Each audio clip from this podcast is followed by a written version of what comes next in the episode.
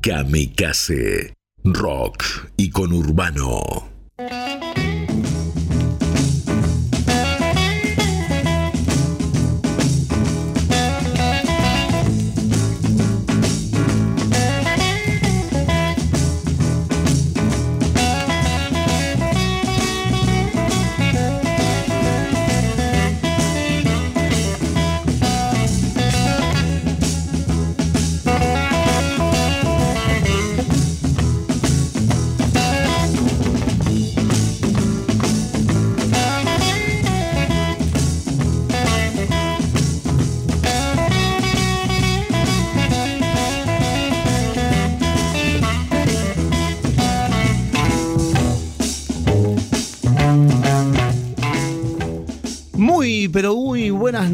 Bienvenidos a una nueva edición de Blues al Diván por Kamikaze Rock y con Urbano. ¿Cómo anda, gente? ¿Cómo anda, Gonzalo? Eh, esperemos, nada, todo bien. Aquí hoy tenemos un programa especial porque es un programa con mucho blues y poco diván. Eh, nos, acompaña nuestro eh, amigo y co-conductor Héctor con algunos temitas personales, así que como digo, estamos este, eh, con mucho blues y poco diván, pero tenemos gran contenido, un gran programa, un, como decimos siempre, un viaje alquímico a las raíces del alma. Eh, ¿Cómo anda Gonzalo? ¿Todo bien? Bueno, me alegro. Hoy un día con mucho calor, mucho clima de mundial. Eh, y el calor se lo pone el fútbol, parece ser. Este, un poco como que nos olvidamos que existe el mundo, eh, nos olvidamos de otro tipo de noticias porque nos envuelve esta pasión nuestra argentina futbolera, yo me incluyo, eh, así que muy ansiosos por ver qué es lo que pasa este viernes eh, tan importante en la historia nuestra personal y futbolera. Así que bueno, ¿dónde nos pueden encontrar, gente? Eh, nos pueden escuchar en www.kamikaze.com.ar y en Instagram nos encuentran eh, a la radio en arroba kamikaze ok y si no pueden seguir los contenidos del programa en arroba blues o arroba de blues y como decimos siempre eh, los programas anteriores los encuentran en Spotify, eh, escribiendo Blues al Diván, y ahí pueden escuchar aquellos programas que muy mal hacen de perdérselos porque cada programa es un evento en sí mismo. Así que, bueno, eh, hoy en cuanto a lo que es el contenido del programa, este, tenemos eh, algo, un homenaje, en realidad una trilogía que vamos a hacer este martes, el martes siguiente y, el posterior. Y es una trilogía a los tres grandes reyes que dio el blues en la historia y que fueron nada más ni nada menos que B.B. King, Albert King y Freddie King. De hecho, bueno, poco tenían en común, si bien Albert y Freddie dicen que eran así como primos o primos lejanos o algo parecido. Ahí alguno dice que el diablo metió la cola.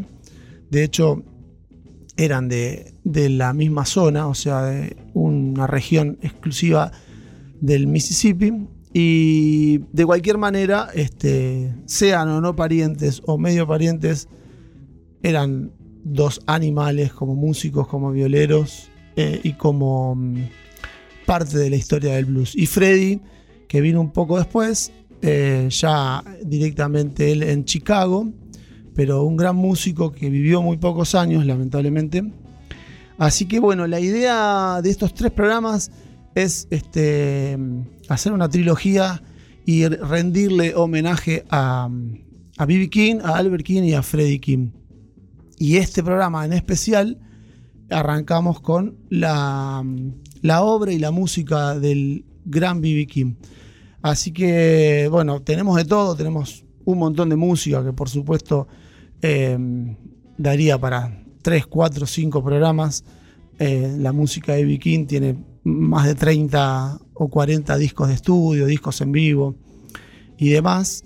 Eh, pero bueno, el tiempo es tirano, mm, es acotado y además hoy tenemos una entrevista muy especial eh, con un gran músico argentino que nos va a acompañar en este tributo y homenaje a B.B. King. Así que bueno, presentado esto, vamos a ir a lo que hacemos habitualmente, que es nuestro bloque de efemérides. Y mm, arrancamos, ¿te parece, Gonzalo?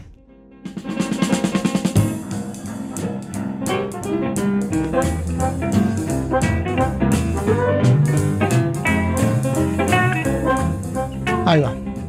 Como hacemos habitualmente, eh, esta semana tenemos eh, algunos datos para compartir con nuestro público.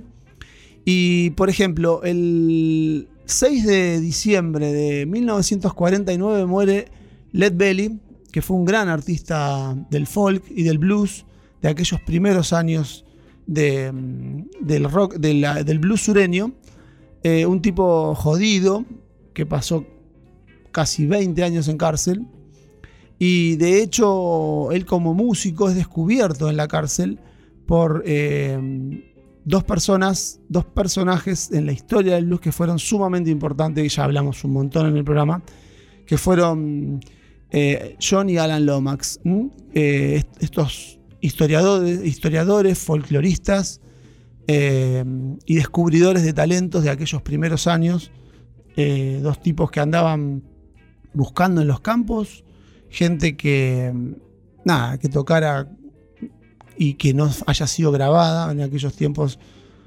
Si nos situamos en, eh, la década del 30, del 40, inclusive antes, era muy difícil tener la posibilidad de grabar un disco o de hacerse conocido. Eran muy pocos los que, los que tenían esa posibilidad. Y bueno, de hecho, esta gente descubre Led Belly.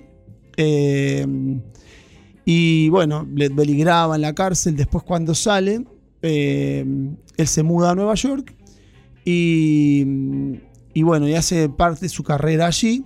Este, así que, bueno, como dijimos, el 6 de diciembre muere Led Belly. El 5 de diciembre de 1938 nace un personaje muy particular que es Gigi Cale, JJ Cale, eh, en Oklahoma eh, un tipo de un perfil muy, muy bajo, que de hecho se quiso matar cuando pasó de ser perfil bajo a perfil alto, porque en realidad él hacía una música y su sonido fue eh, denominado el Tulsa Sound, un sonido muy smooth, muy suave, del Midwest de Estados Unidos.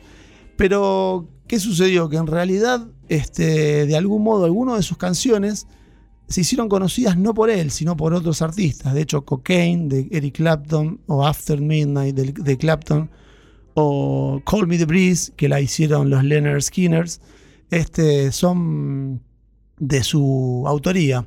Así que, este, bueno, nada, el tipo nace el 5 de diciembre del 38 y muere en el 2013. Eh, y los últimos años fueron de mucha exposición porque tocó mucho en el Crossroads Festival, hizo un disco de Road Escondido con Eric Clapton. Así que, bueno, un gran artista del Tulsa Sound. El 4 de diciembre de 1980, lamentablemente, después de la muerte tres meses antes de John Bonham, Led Zeppelin dice, hasta acá llegamos chicos. Y eh, justamente en el 80 se separa definitivamente. Después tuvieron alguna que otra reunión con el hijo de John Bonham, eh, Jason Bonham, mucho más, eh, más acá y bueno, los perdimos como super banda en 1980. El 5 de diciembre de 1912 nace un gran armonicista eh, que le choreó el nombre a otro armonicista, porque este es Sonny Boy Williamson 2 y había un Sonny Boy Williamson uno en Chicago, que ya contamos la historia acá en Blues al Parece ser que lo anduvo buscando porque un poco que eh, lo, había, lo había opacado con su propio nombre. Eh, nunca lo encontró porque se murió antes, Sonny Boy Williamson 1. Pero bueno, eh, él se, jactaba de, haber tocado desde Robert Johnson en el Mississippi Y después en Chicago, cuando él llega a Chicago, este, en la década del final del 40, principio del 50, eh, tocó con todo el mundo. Este, fue como la inspiración de Little Walter, un gran, gran armonicista que nació, como dijimos, el 5 de diciembre de 1912. Em, el 1 de diciembre de 1956, eh, el Buda del blues, el gran Muddy Waters, graba como un tema que es como mm, un clásico y un emblema de él, que es Got My Mojo Working, este, en Chess Records, por supuesto. Este, mm, así que eso em, quedó para la historia un primero de diciembre de 1956 y cerrando las efemérides de la semana, el día 2 de diciembre de 1969, los Rolling Stones, banda inglesa, eh, graba en Estados Unidos, eh, en un lugar increíble, ya hemos hablado también en Blues al de un estudio de grabación en el medio de la nada que se llamó Fame, era una sigla F-A-M-E, en un pueblito perdido en el medio del campo en Alabama que se llamaba Muscle Shoals, que era un pueblito que tenía 5.000 habitantes. Eh, de algún modo pasó a ser un lugar de culto ese estudio que era muy rudimentario, pero eh, los músicos eh, negros, inclusive eh, disqueras del norte como Chess, llevaban a grabar a, a Eta James, por ejemplo, grabó a Aretha Franklin, y bueno, grabó Otis Redding, grabaron un montón de músicos, los Leonard Skinner, y además el estudio Fame tenía como una, digamos, un grupo de sesión que era, digamos, cuando venía el músico, tocaba con la banda del estudio. Entonces se armó toda una mística alrededor de ese estudio que es increíble. Si pueden, búsquenlo, Muscle Shoals eh, o Fame Studios, eh, todavía existe en, la, en el estado de Alabama. Bueno, nada, los Stones fueron ahí y en cuatro días grabaron tres temas que después se inmortalizaron en el disco Sticky Finger. Este, grabaron White Horses, eh, Brown Sugar y el tema que vamos a escuchar, que es un tema, un cover de Mississippi Fred McDowell, que es nada más ni nada menos que You Got to Move. Así que bueno, cerrando el bloque de efemérides, vamos a escuchar You Got to Move de los Rolling Stones.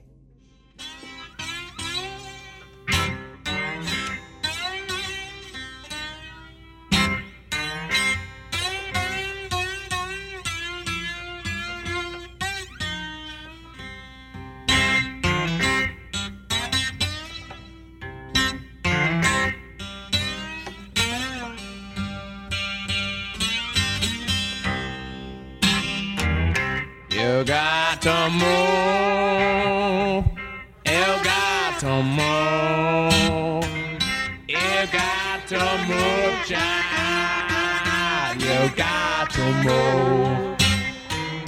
Oh, when the Lord get ready, you got to move.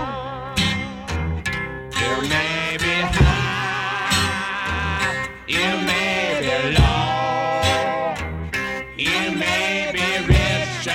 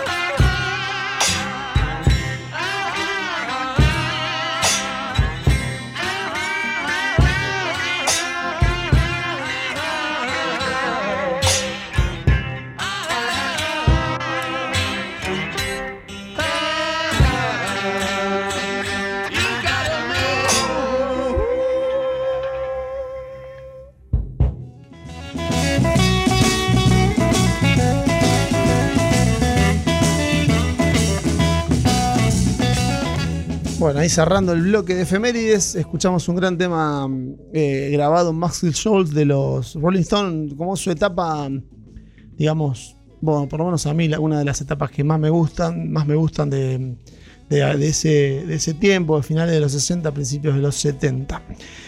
Bueno, gente, eh, lo prometido. En esta trilogía de, de los tres reyes del blues, eh, esta, en esta primera.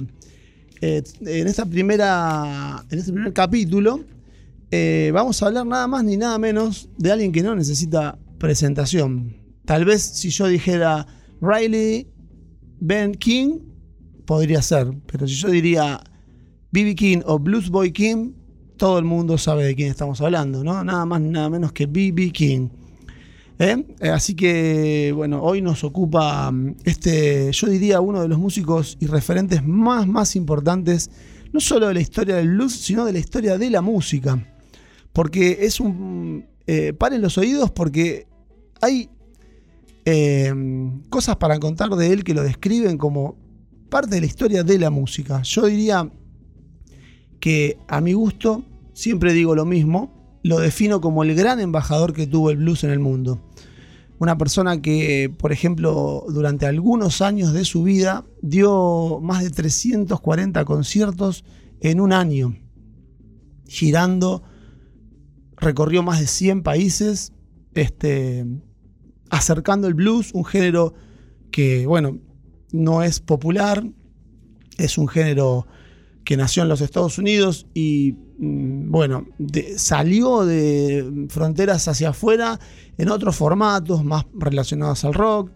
Y bueno, ya hemos contado un montón sobre esto, pero el blues como género, digamos, este, específicamente como género musical, es, es- es un género que no, que no es popular y sin embargo él hizo de todo para mantenerlo vivo, para acercarlo a lugares donde jamás lo habían escuchado. Y en Argentina él tuvo una relación muy, muy particular porque estuvo un montón de veces. Así que, nada, es, B.B. King es, es la música, es el blues y, es parte de, de la historia del blues. Yo tuve la suerte, eh, la gran suerte, y soy un afortunado en haber conocido su museo este, hace algunos años y mm, la verdad que, bueno, lo recomiendo. El museo es hermoso, eh, ahí está su tumba, sus restos descansan ahí, si bien él murió en Las Vegas. Bueno, vamos a, contar brevemente porque mm, después quiero pasar a, mm, a charlar con, con alguien que, que sabe igual o mucho más que yo sobre la vida de de B.B. King, pero brevemente quiero este, contarles que B.B. King nació en un lugar, un pueblito muy pequeño en Mississippi que llamaba, se llama Itabena en 1925 y muere a los casi 90 años este, en Las Vegas en 2015. Muere él era diabético, bueno, se complicó los últimos meses con una ACV y demás. Y, y bueno, nos dejó bien grande y con toda su obra a cuestas. Eh, él era hijo de, bueno, como casi todos, de aparceros, gente que se dedicaba al campo, a la tierra. Sus padres se separan muy pequeño, cuando él era muy pequeño, a los cuatro años. Su madre muere cinco años después, con lo cual él es criado por su abuela. Y como la mayoría de todos estos músicos, eh, su acercamiento a justamente a la música es a través de la iglesia, con lo cual él empieza haciendo y escuchando gospel. Así que su primera guitarra la tuvo a los 12 años este, y empezó tocando de algún modo, eh, si bien siempre estaba vinculado a la música negra, empezó tocando un poco más de jazz y de country, pero cuando al poco tiempo él es- descubre el blues de Lonnie Johnson, de T-Bone Walker, yo creo que él es, fue muy influenciado por ese estilo, el estilo de T-Bone Walker. Eh, nada, se enamora del blues y no lo suelta nunca más. Este, con lo cual después, un poco más adelante, eh, cuando él se muda a la ciudad de Memphis, que era una ciudad mucho más grande y mucho más musical, y ciudad en sí mismo, no en un pueblo, este, a él lo acerca mucho a la música su primo, que era Buca White, un músico ya importante en aquel tiempo, que le enseña un poco más eh, la técnica de la guitarra. A los 21 años se llega a Memphis. Eh, y descubre en una calle que es fabulosa, que es- todavía al día de hoy existe, que se llama Bill Street. Este, estaba lleno de clubes y música y, noche y radios y demás, eh, y estudios de grabación. Este, de hecho, en Bill Street él hoy tiene un club que es el BB King Club. Este, y empieza en la radio como DJ y cantante. ¿eh? Eh, así que bueno, un poco esos son los primeros años de, de. King este, de joven y los primeros años de él como y su acercamiento a la música y su enamoramiento al, con el blues. Este, así que mm, un poco para resumir su infancia y sus primeros años de vida, eso es lo que era B.B. King hasta los 21 22 años. Eh, pero bueno, un poco eh, la idea cuando pensamos este programa con, con Héctor, que hoy, bueno, como les conté, no, no puede estar, eh, lo queríamos compartir con alguien, con, con algún músico, este, que nos cuente un poco su, desde su costado musical, quién era, quién fue B.B. King para, para él. Y la verdad es que mm, no nos tuvimos ni que ir al Mississippi, ni que ir a Chicago, para encontrar realmente alguien que, que a mí me, me encanta porque es como un guitar hero local, ¿no? Eh, un gran, gran guitarrista y músico, fundador de, de su banda Kingside allá por el año 88. Este, y uno de los grandes guitarristas de blues de Argentina, eh, que por ejemplo también eh, tocó en los, los orígenes de Durazno de Gala con Botafogo, un apasionado del boxeo, así que yo siempre digo con algunos músicos y gente amiga que la música para él es como el ringside, ¿no? Así que, bueno, ha tocado con todos, gran amigo y compañero de ruta hasta el día de hoy de Ricardo Tapia, cantante de la Mississippi, un apasionado de la música, un, un gran eh, maestro y docente también, eh, que no es poco porque hay muchos músicos que no saben de docencia, sin embargo, el personaje en cuestión es, es un gran docente y, y nada, la convocatoria es más que nada porque es un gran conocedor de la obra de B.B. King.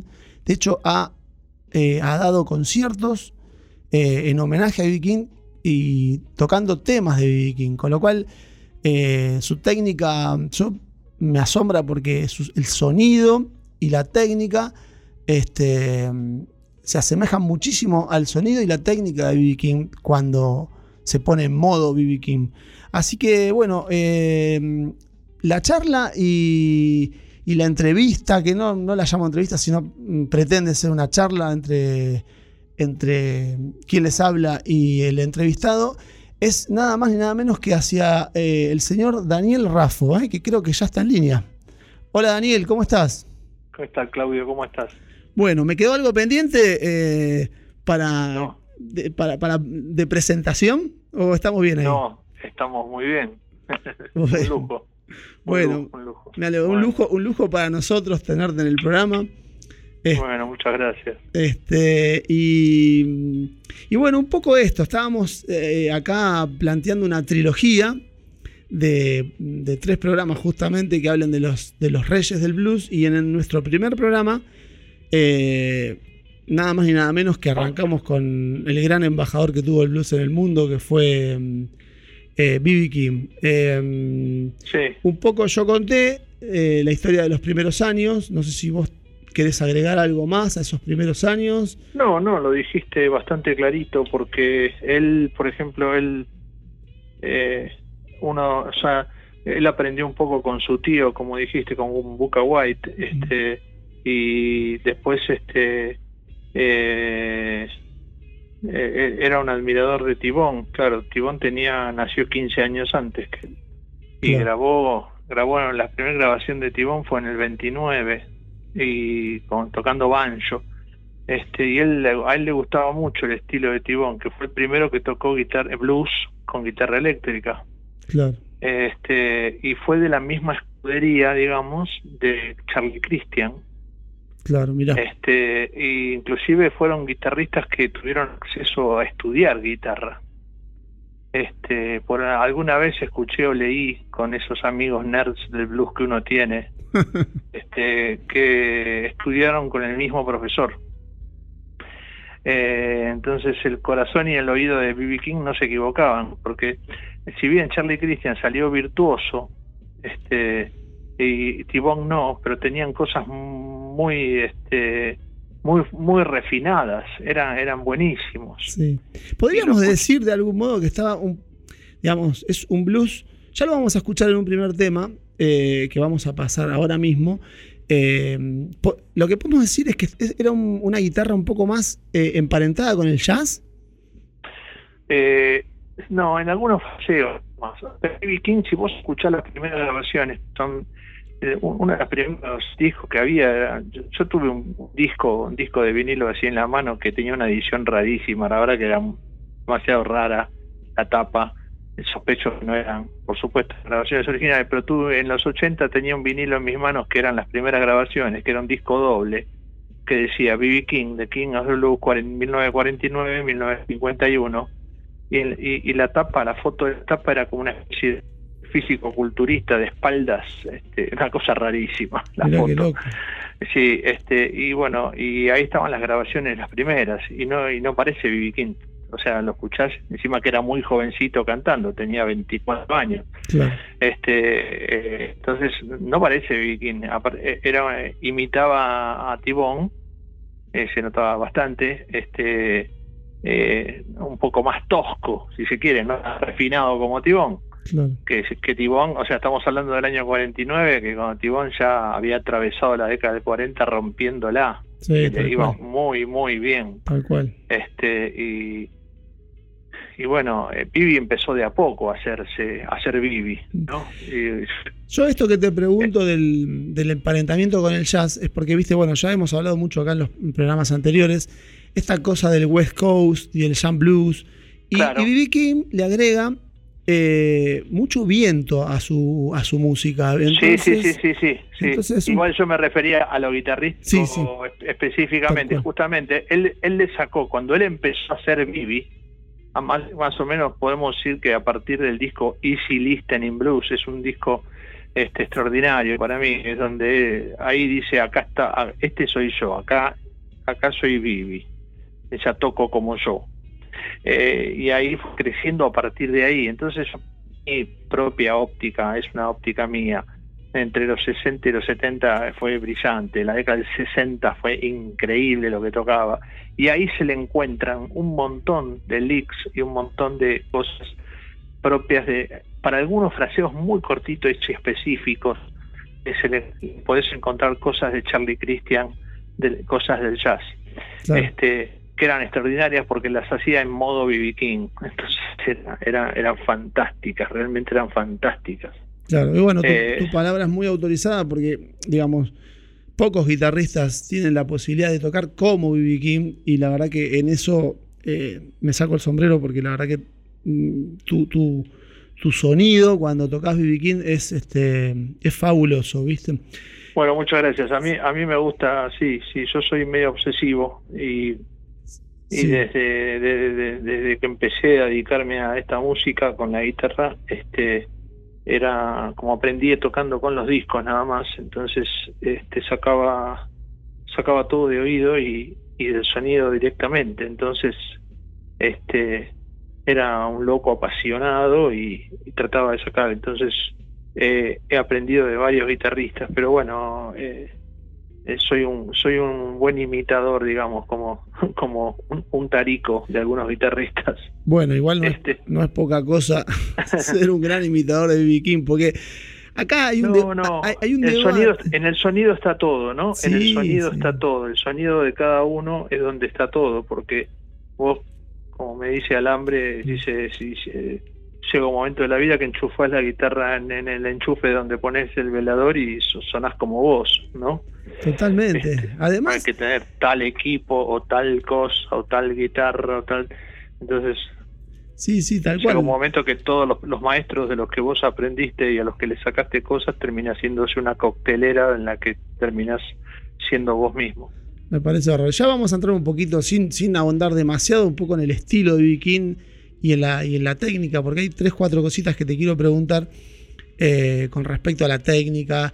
No, no, no para ponernos muy demasiado técnicos, pero mm, por esta cosa de, de, de, viste, a veces eh, menos es más y toda esta cuestión, ¿no? Que, que- Sí, que sí, tiene claro. mucho que ver con la técnica de. King. Vamos a Y en, e- y escuchar- en esta música también, en Mm. esta música también. más aún. Bueno, para, como es un programa de música y vamos a hablar de B.B. estamos hablando de Vicky, vamos a escuchar un poco de la música de él.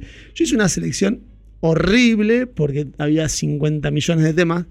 Este, pero bueno, un poco como para que nuestro público escuche y después se meta y bucee por, cuenta propia. Vamos a escuchar un tema que fue su primer sencillo número uno en las listas del, de 1951, es que es Three O'Clock Blues, ¿eh? grabado por Sam Phillips. Claro, ese fue uno de los primeros éxitos que tuvo de radiales. radiales. ¿eh? Así que lo escuchamos y después avanzamos un poco más con la vida de él. ¿Te parece, Daniel? Bárbaro.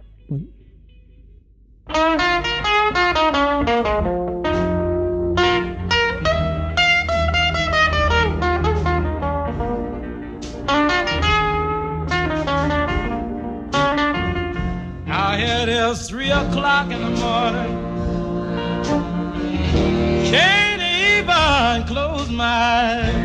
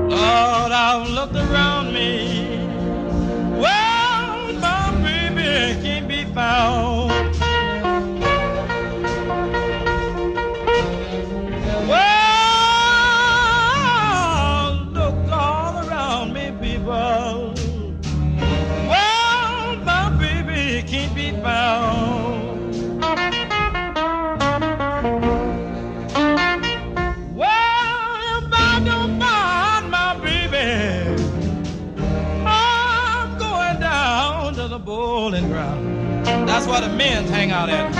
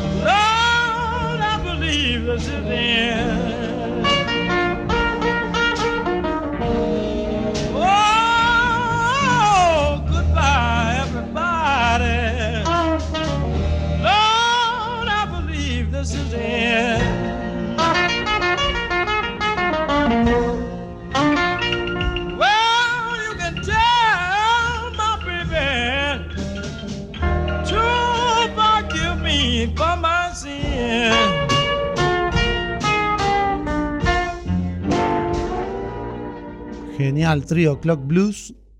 Primer sencillo número uno en las listas. Eh, ¿Seguís en línea, no, Daniel?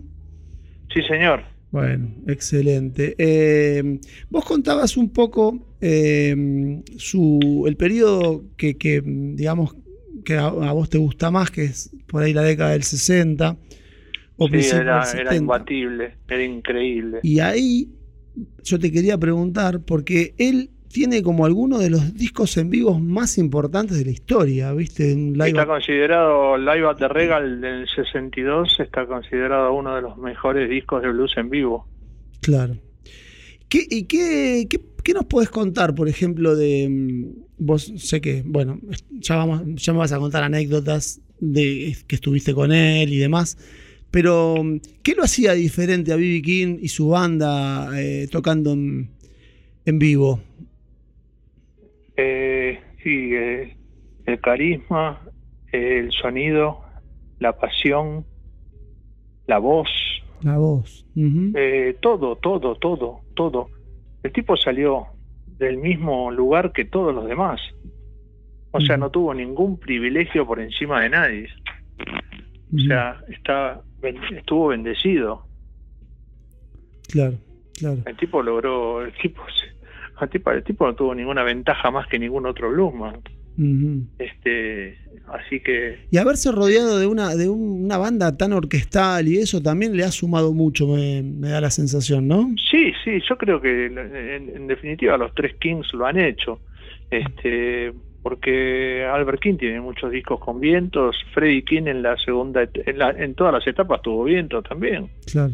Este, sobre todo a partir del eh, Freddie King a partir del del año 69, creo que es cuando graba My Feeling for the Blues, que también es como un disco quiebre entre entre la época instrumental y la época de posterior, ¿no? Hasta hasta su muerte. Pero pero eh, tuvo su época de vientos también. Pero bueno eh, es otra cosa es otro tema estamos hablando de Vivi. A mí me gusta muchísimo muchísimo la banda que armó la banda que toca en el disco Rock Me Baby. Me parece una cosa salvaje me parece una cosa extraordinaria ese disco me parece de punta a punta que es es fantástico Sí, él- eh, él- you, you upset me, baby. Uh, la Eh, nombraste. It's, it- it's my fault, it's my fault, darling. Eh, sí, eh, es increíble cómo sonaba ese sí, disco. sí, sí. Justo You Upset Me Baby era, es el, el segundo tema que tengo seleccionado Ah, para, para bueno. escuchar del 54. Espectacular. Este, ahora, ahora lo vamos a escuchar. No, yo lo que, lo que te mm, comentaba antes de Trio Clock Blues era un poco esto de la técnica de él. Eh, es un músico que, mm, eh, o sea, mm, como para que la gente detecte un poco características de, de su sonido y de su música, que hacía como muy bien ese contrapunto voz-guitarra, ¿viste? Como que, como que él, cantaba con esa, esa voz Sí. Que encima Sí, tenía... call, and, call and response, algo así le dicen. call and response, exactamente, ¿viste? O sea, él, Claro. él tiraba una frase y el contrapunto era el fraseo ese de la guitarra. Y iba Sí, y venía, sí. tucu, tucu. Y además tenía, vocalmente era un animal, porque el tipo tenía una voz muy potente, pero de repente te hacía un falsete y te No, dejaba... increíble, y- increíble, increíble. Hacía, y hacía así como un Chasman y Chilorita con la guitarra increíble. Sí, sí, sí, sí. Creo que Sí, eso sí. es muy, muy particular de, sí, del sonido de de B.B. King, ¿no? Este, Increíble, y- increíble. Y un poco esto que te, que te decía vos que sos violero, eh, esto de, de nada, esto de, las, de tocar pocas notas y, y de, y de la emoción de cada nota y la expresividad de cada nota, no es fácil de lograr, ¿no? Porque aquel que quiere empezar a tocar la viola dice, ah, toco con. King y por ahí te sale, eh, porque son notas más espaciadas, con más tiempo y bla, bla, bla, pero pero te sale tocar las notas de B.B. King, pero no te sale tocar como B.B. King, digamos. Eh, ¿Dónde está el secreto? No, según, se- eh, sí, no, eh, si lo quiero imitar, yo soy, cuando en la época que yo aprendía solo, en- en- como veinteañero, así, eh, todos los estilos esos, este, los, los aprendía todos copiados iguales porque me los estudiaba sin querer, no es que me quería, es que lo escuchaba, escuchaba tanto, tanto, tanto, tanto que me los sabía de memoria ya escuchándolos y después cuando agarraba la viola los quería reproducir y los terminaba tocando igual. Pero esa fue mi forma autodidacta de estudiar. Pero, digamos, eh, a medida que vas cumpliendo años y vas haciendo tu propio sonido, entonces te vas despegando un poquito. Eh, yo, si tengo que hablar de mi propio estilo, digamos, tengo un poco de cada King, un poco de, Brit- de British Blues, este, y tengo también bastante de, de- de la, de la parte de Tibón, Clanes Game of Brown, del, del Jump, que me gusta mucho. Hermoso. sí. Entonces, a, a través de los años hice una mezcla de todo eso. Y a vos te gusta mucho el soul también, porque yo te conozco. Sí, y- de, el- de- de- de- de hecho me estoy yendo en este momento a, a la presentación de un libro del sello Stax Records. Genial. Lo que pasa, el soul tiene menos virtuosismo de violas, ¿no? Por decirlo de algún modo, digamos. No, no, claro, claro. El único que grabó en ese sello fue Albert King. Claro. Este, eh, sí, sí, sí, prácticamente no hay guitarristas, en ese son cantantes y cantantes y bandas, ¿no? Estaba eh, bueno, Booker T en ese en el caso de en el caso de Stax, Claro. estaba eh, Otis Redding, eh, Rufus Thomas, Carla Thomas. Sí, hermoso, el solo a mí me encanta. Sí, increíble. Justo increíble. yo, antes, no sé si estabas al aire en ese momento, en las efemérides presenté eh, los Rolling Stones en el 69, grabaron en tres días, grabaron cuatro temas en Muscle Shoals, ¿viste? Un sello... El show, sí, en, en Alabama. el estudio donde también grabó Wilson Pickett. Iban todos, Otis Redding, Aretha Franklin. Sí, hasta, los- hasta los Stones fueron. Y Bueno, justamente había. eh, eh, la efemérides de la semana justamente coincidía con eh, la fecha de grabación de, de tres temas de Sticky Finger, ¿viste? Del año 71. Ah, ah, claro, claro, lo acabas de decir. sí, razón, claro, así claro. que bueno, pero nos estamos yendo de tema. Vamos a escuchar eh, eh, You, You Upset Me Baby del 54, este otro Increíble. número uno, eh, el gran maestro del vibrato y el bending, eh, apoyado por una gran banda de vientos. ¿eh? Y después Sí, volvemos, sí, sí, ¿dale? sí. Dale.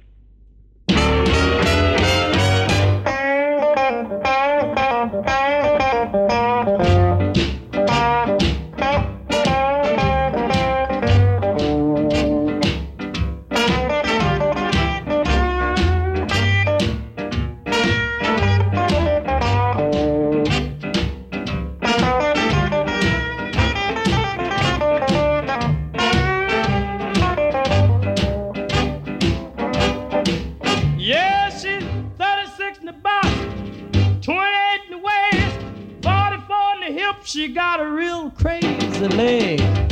You upsets me, baby. Yes, you upsets me, baby. Yes, I'm telling you, people, she's something fine that you really ought to see. Well, she's not too tall complexion is fair. Man, she knocks me out the way she wears her hair. You upsets me, baby. Yes, you upsets me, baby. Like being hit by a falling tree. Woman, woman, what you do to me? Well, I've tried to describe her. It's hard to start. I better stop now because I got a weak heart. You upsets me. Well, you upsets me, baby.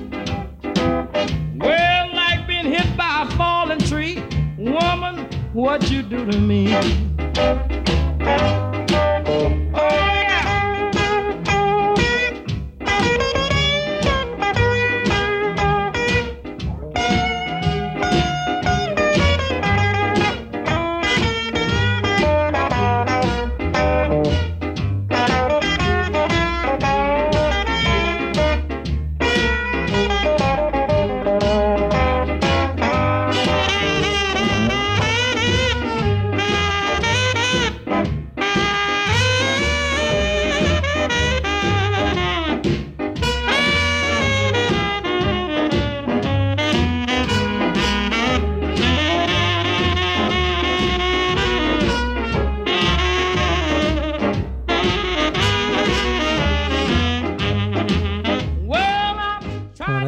Estábamos escuchando otro número uno de la década del 50 eh, con nuestro entrevistado y compañero de ruta de hoy, Daniel Raffo, el gran Daniel Raffo, eh, un excelente guitarrista nacional de blues, este, otro de estos eh, fanáticos como, como todos nosotros. ¿Estás en línea, no, Daniel? Así, acá estamos. Bueno, genial. Mirá, como el tiempo es tirano en esta, en esta radio, nos vamos quedando muy cortos de tiempo. Yo quería eh, contar, ah, así que suena siempre alegre y divertido, algunas anécdotas de, de la vida de B.B. King. Viste, hay una, eh, dos en particular, hay muchas, pero que me acompañes con estas dos. Primero, ¿por qué le llaman Lucille a su guitarra? Que es una historia Sí. este, bastante Sí, eso, contada. eso lo, con- lo Sí. contó varias veces. Eso, Sí. ese, estaba tocando en un bar y en el medio, en un descanso creo que fue, o algo así, o después del show, este, estaba en la puerta y y se agarraron a golpes dos, dos, dos tipos por, por una mujer que se llamaba Lucille. Este, y en la pelea cayó una una salamandra o algo así que, que estaba como dando calor y se prendió fuego el bar. Mira. Y. King se metió corriendo a buscar su guitarra y la pudo rescatar intacta. Este, y por el nombre de la mujer por la cual se pelearon los dos tipos, le puso Lucille. Qué grande. Y la acompañó su Lucille durante toda su vida. Un- Bueno, sí, tuvo, Tuvo le, han hecho, sí, le, le- le han hecho varias Lucille. Sí, Sí, claro, sí, este, claro. increí- increíbles. Un tipo que se casó dos veces, eh, aparentemente con ninguna de las dos mujeres con las que se casó tuvo hijos, pero él reconoce haber tenido 15 hijos de, de relaciones. Adelante así. mío, adelante mío, dijo 17 en el año 91. este, eh, y, y dijo dos argentinos. No, Sí, bueno, no pero la sabía, ¿viste? Daniel. No, no, eso lo dijo adelante mío. A mí me tocó la primer mesa frente a él Mira. en el año en el año 91. Este y dijo eso, pero bueno, eh, se hizo todo un murmullo mm, cuando dijo eso. claro. pero, pero nadie ahondó tampoco, nadie Y- le quiso preguntar demasiado. Y hay mucho respeto a veces, ¿viste? Con estos, estos claro, tipos claro. Que son gigantes, uno qué sé yo. Y hay otra anécdota muy particular que ya la hemos contado, la, la hemos contado hace mucho acá en el programa, pero bueno, la gente se renueva y demás. Eh, esta anécdota tan particular de la primera vez que vino Bibi King a Argentina, que si no me equivoco fue en el año 80, Sí, eh, así brevemente, eh, ¿cómo cae Bibi King a Buenos Aires en el año 80, donde, bueno, dictadura militar, bla, bla, bla, y, y- y- cómo llega Bibi King a, a tocar en obras? Bueno, eh, el que sabe mucho la historia, eh, hay, había algunos músicos que estaban viviendo allá, después este, no me sale ahora el nombre de... ¿Avalancha nombre- puede ser? No, ¿La- el nombre- banda? No, no, Ah. no, no. eh, Genicio. Ay. Un tal no, Genicio. no, no. Ah, ok. Ay, ¿cómo se llama? El otro día le hicieron una nota en Rock and Roll TV.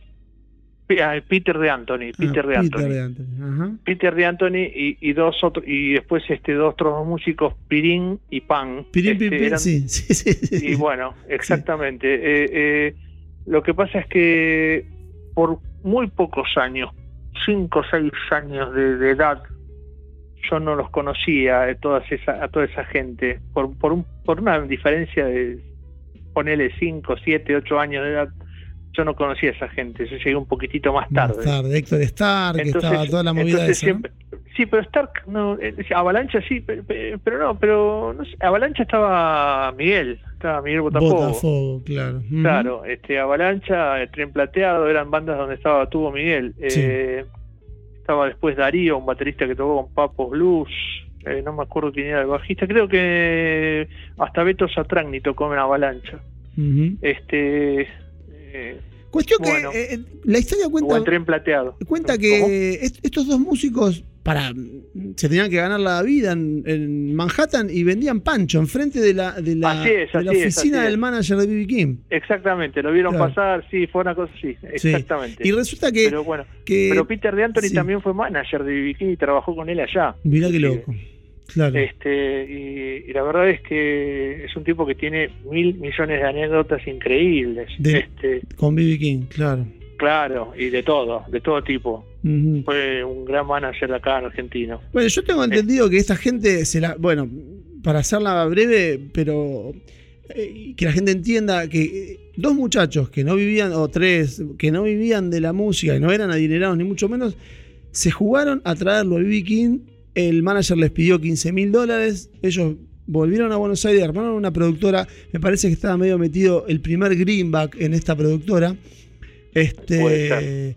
y- Puede ser, y- no, realmente no la, no la tengo muy bien. O sea, Sí. te puedo hablar de mi era, Claro. pero no tanto de la anterior. Bueno, tu era es a partir de la- del 91 que Del él empieza 91, a venir 91, claro. con el 1 a 1 y empieza a venir como Empieza a venir todos los veces. años, Sí, claro, cual, exacto, claro, Ahí vos ya participaste y estuviste más cerca de él. Vos conocés la historia de Papo, el- de Chismen y toda esta, esta historia. Bueno, eso ¿no? fue del 80, esa fue del 80, Claro, sí, sí. Claro. Estaban en la misma fila, bueno, me contó que también estaba el Vasco Basterrica, estaba- había como una, se armó una fila para entrar a saludarlo. Claro, claro. Este, Increíble. Él- pega mucha banda con Argentina, ¿no? También.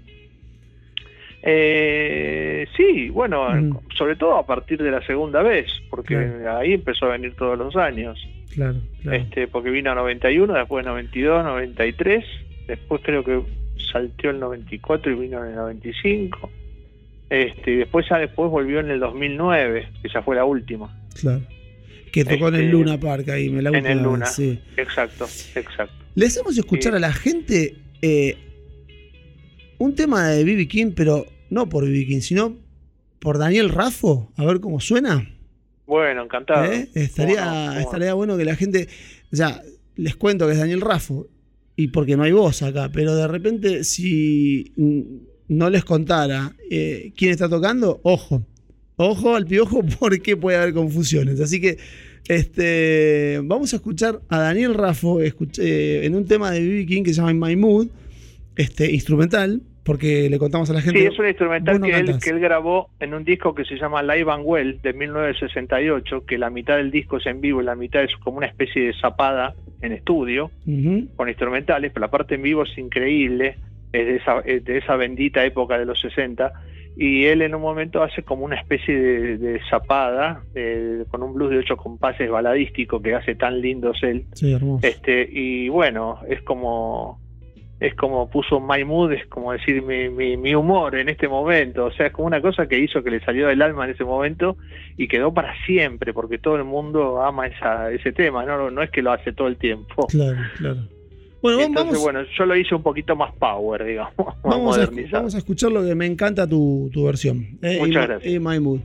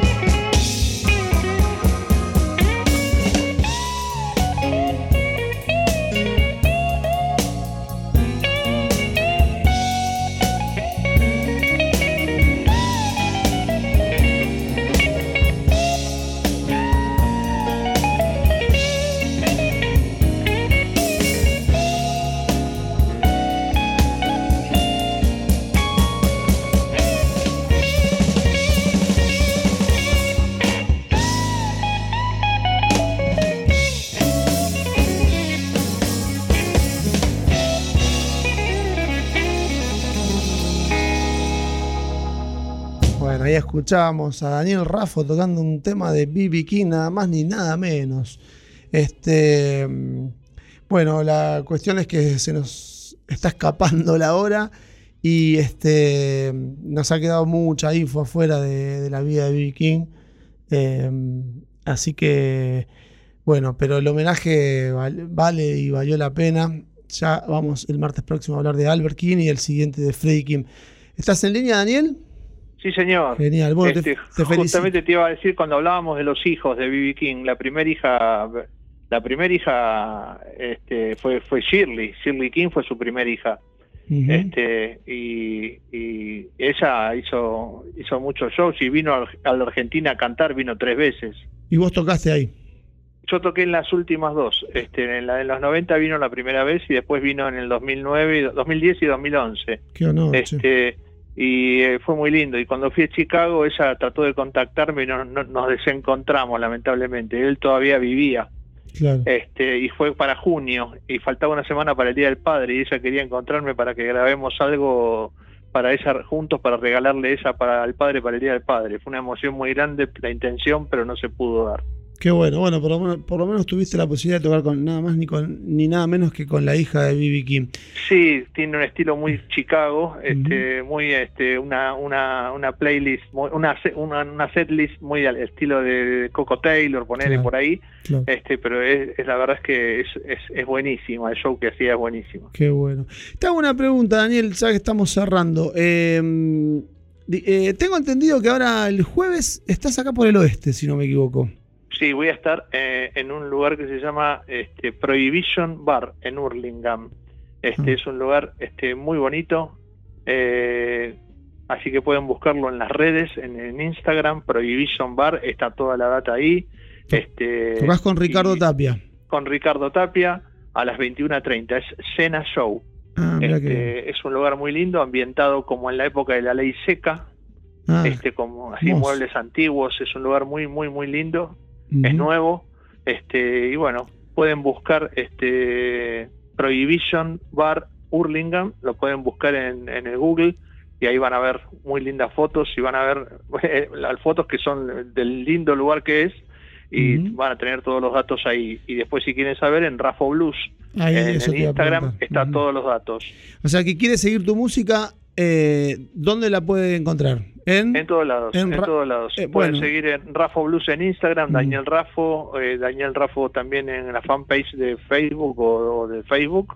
Ujú. Este, hay una web también, danielrafo.com.ar y, y hay De- muchos videos en YouTube. Desde acá, desde Blues al Diván, recomendamos fervientemente escuchar eh, el mejor blues nacional de la mano de Daniel Raffo. Cerrando, tengo. Te doy para elegir. Tengo este para escuchar Take It Home o Bluesman del disco Blues on the Bayou. Eh, ¿Con cuál te gustaría cerrar? Acabo de tocar Take It Home hace Uh. un mes, Ajá. con, co- con coros y todo, mirá vos. Bueno, este, te gustaría no, escuchar esa. Me gustan los dos. Y bueno, y Take It Home este, es eh, para cambiar un poquito, para salir del blues y entrar en la, era soulera de Vivi de los, de los 70. Sí, sí, me parece Él, muy él bien. a partir de 1970, exactamente, del año 1970, cuando grabó el disco Indianola Mississippi Seeds, este, que está producido por León, este, ¿cómo es? El, artista León- Russell. León Russell. Este es el primer disco que se mezcla con músicos de rock. Este, grabó un disco extraordinario, es un disco fantástico que arranca con él tocando el piano. Ah, sí. Este, Hay un y registro Es un disco fantástico que tiene una sandía, una sandía en la tapa. Sí. Bueno, ese disco es una maravilla. Eh, eh, a partir de ahí inicia una etapa soulera de los 70, muy lindo, que hasta en el año 78 terminé grabando con los Crusaders, un disco fantástico también con Joe Sample, que se llama Midnight Believer. Este, hace unas cosas increíbles, así que Bueno, vamos a yo por mí, ya que me diste Sí, para sí, elegir, por ya que me diste para elegir, vamos a ir con la parte soulera, Us- muy lindo. Usted es el invitado, así que se lo merece. Y, y, mm, aprovechamos para ir cerrando, este, para agradecerte mm, eh, de todo corazón que hayas estado en el programa. No. Hoy, hoy no tuviste la posibilidad de, de interactuar con Héctor, que es mi compañero de ruta. Eh, bueno, pero no, no va a faltar oportunidad. eh, lo mismo te iba a decir. Así que para nosotros que hayas estado al aire en Blues Alibán es, es, es un orgullo. Y, Muchas bueno, gracias, para mí también. y sigan a, a Daniel Raffo en las redes eh, y vayan a verlo el jueves a Hurlingham. Recuerden, este, Prohibition. Prohibition Bar en Hurlingham, la calle Roca. Yo lo estuve ya chusmeando, así que paso el chivo. Eh, bueno, nos despedimos hasta el martes próximo con Albert King este, y la segunda parte de la trilogía. Y están todos invitados a que sigan escuchando Blues al Diván. Hasta el próximo martes. Nos despedimos con un tema de B.B. King. Un abrazo.